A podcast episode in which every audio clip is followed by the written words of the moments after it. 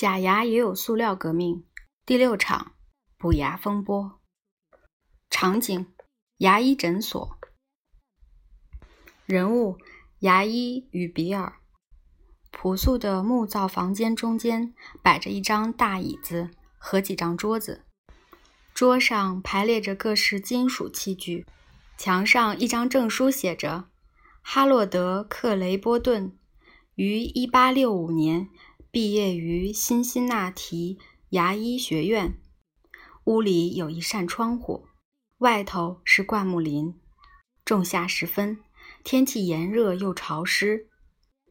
牙医说：“先生，麻烦脱掉衬衫，坐在这里，自在一点。”他指着牙医躺椅。比尔说：“这个要多少钱啊？”他并没有脱掉衬衫。直接就坐到了躺椅上。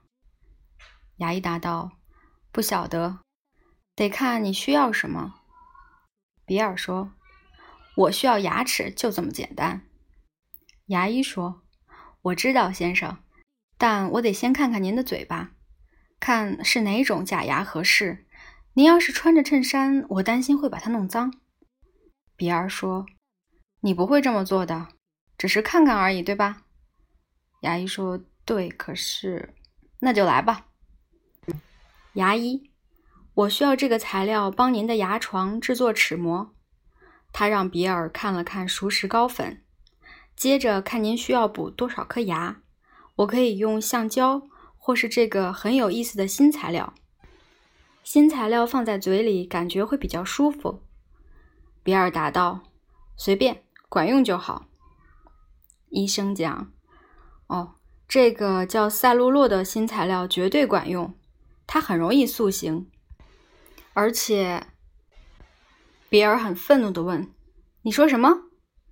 牙医答道：“赛璐珞，它是非常新、非常摩登的材料，虽然很软，但是又很很硬。